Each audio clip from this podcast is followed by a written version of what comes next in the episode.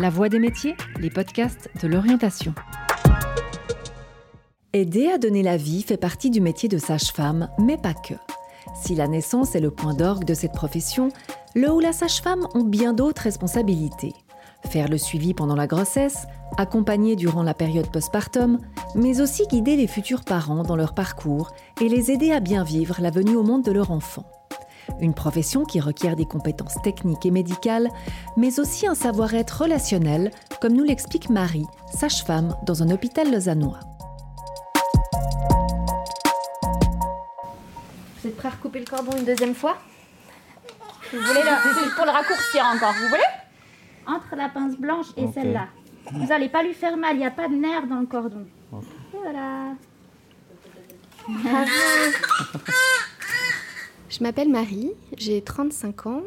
Je suis sage-femme depuis maintenant 9 ans. 9 ans que j'ai passé euh, à l'hôpital comme sage-femme hospitalière. Avant d'être sage-femme, j'étais infirmière. J'ai travaillé une année comme infirmière avant de rentrer dans la formation de sage-femme. Mon attirance pour la profession de sage-femme ne date pas finalement de ma profession d'infirmière, elle est bien plus ancienne que ça. Je pense que ça, ça a pris son sens pour moi à l'âge de 6 ans, quand j'ai vu ma maman enceinte de mon petit frère. J'ai souvenir de la première échographie qui m'a énormément chamboulée.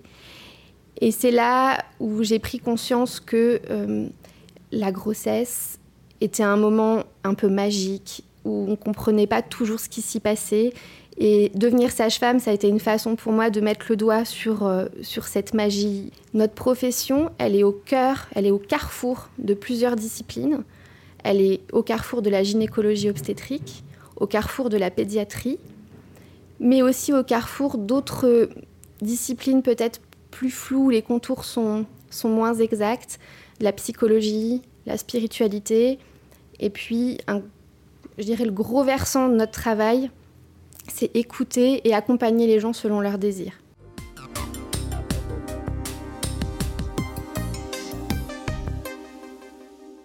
Va être très honnête, il n'y a pas de journée type, aucune journée se ressemble, même s'il y a des temps qui sont un peu prédéfinis. Les temps prédéfinis, c'est les temps de transmission, qui sont très importants notamment dans les services hospitaliers, où on doit d'une équipe à l'autre, de jour, de nuit, se transmettre les informations et les situations euh, autour de nos patientes.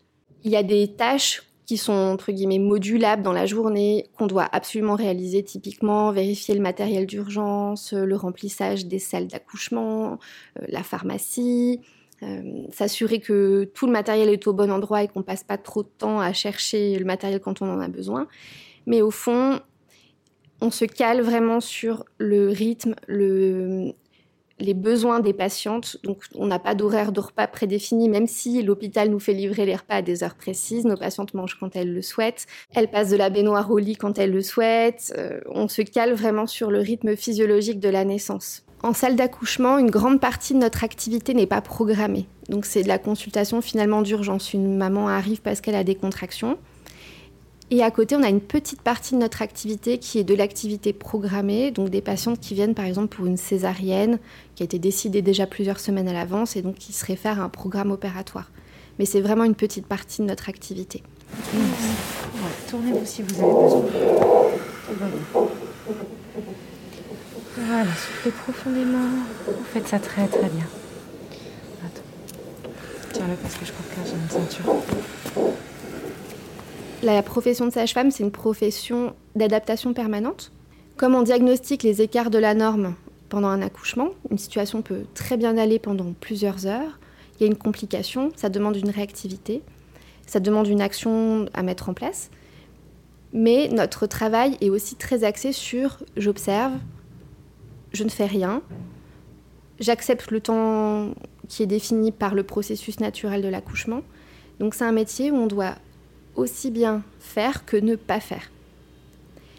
Et ça ramène à deux grandes composantes de notre profession, qui est le temps, parce que le, temps, on a voulu le normer, le, définir, qu'est-ce qui est normal, la durée d'une grossesse, hein, ça, peut, ça peut être aussi au cours de la grossesse, ça peut être aussi au moment de l'accouchement, combien de temps une dame doit contracter avant d'accoucher.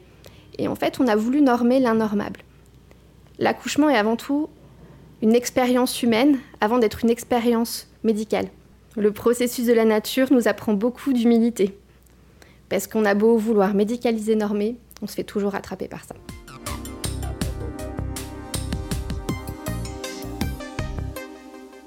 Les sages-femmes peuvent choisir une activité indépendante, en cabinet, à domicile.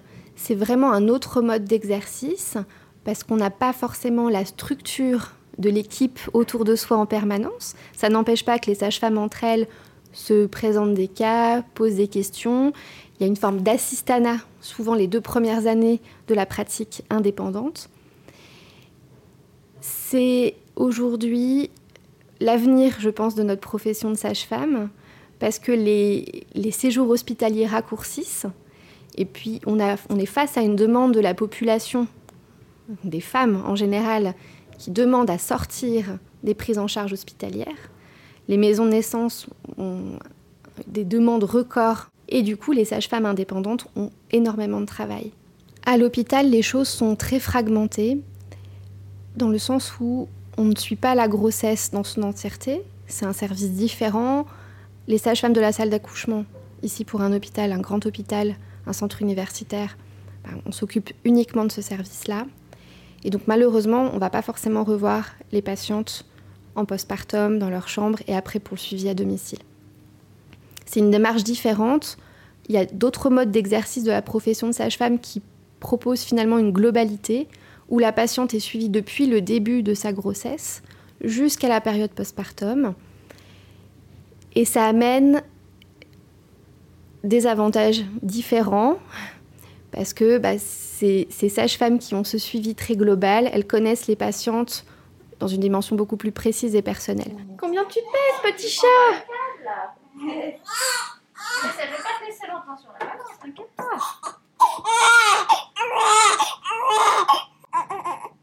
3 kg 200. 230. 230. Allez, vendu. Bravo Pour exercer la profession de sage-femme, il faut à mon sens une qualité d'écoute, une qualité d'empathie, être capable de comprendre ce que vivent les autres sans forcément tout projeter sur soi, ce qui est une grande difficulté. Il faut aussi une bonne qualité d'adaptation, dans le sens où les, les situations évoluent très vite dans un sens, dans un autre. Donc il faut pouvoir être capable de prendre des décisions en urgence, de se confronter à des choses difficiles. Quand je parle de choses difficiles, je pense notamment au deuil périnatal, qui est aussi la face un peu cachée de notre travail, parce que beaucoup de couples vivent des deuils périnataux. Ça peut être une fausse couche, ça peut être une interruption de grossesse, pour raison médicale ou non. Et les sages-femmes ont toute leur part dans ces, dans ces discussions, dans ces accompagnements.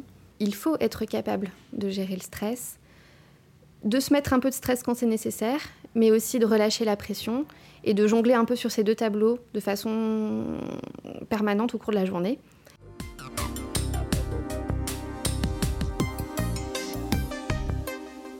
Le grand avantage de notre profession, et je dirais que c'est un avantage, mais c'est surtout une richesse, c'est qu'on grandit, soit spirituellement, intimement, avec les couples que l'on croise.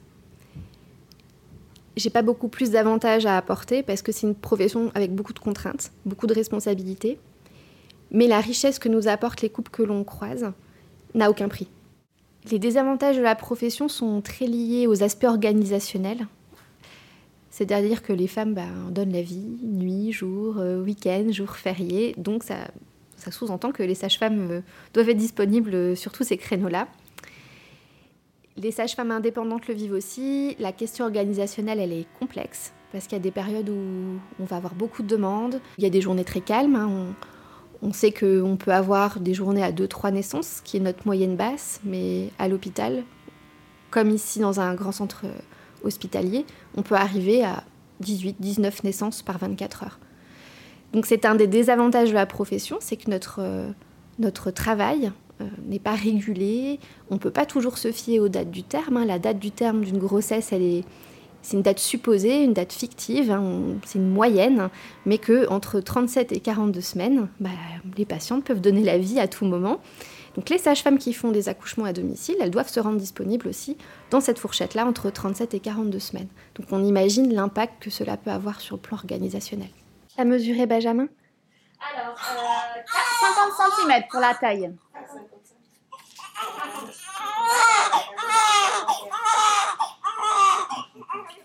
Quand on dit qu'on est sage-femme à des gens qui connaissent pas forcément la profession, très souvent ils nous imaginent comme euh, voilà une une mignonnerie rose euh, qui errerait dans les couloirs et qui ferait des gazouillis à des nouveau-nés. C'est un peu comme ça qu'on me l'a ressorti. Et c'est vrai que des fois on a envie de montrer la face cachée de notre travail et de dire non, être sage-femme c'est pas ça ça peut être fait de beaucoup de bonheur et c'est vrai que des situations nous font exploser aussi intérieurement de, joie, de montrer à quel point la vie est belle et magnifique et, c'est ce qui nous donne la force de continuer dans cette profession, je pense. Mais on passe du bonheur le plus absolu à l'horreur la plus totale en des fois une fraction de seconde. Et je pense que c'est de ça que les gens n'ont pas forcément conscience. Périmètre crânien.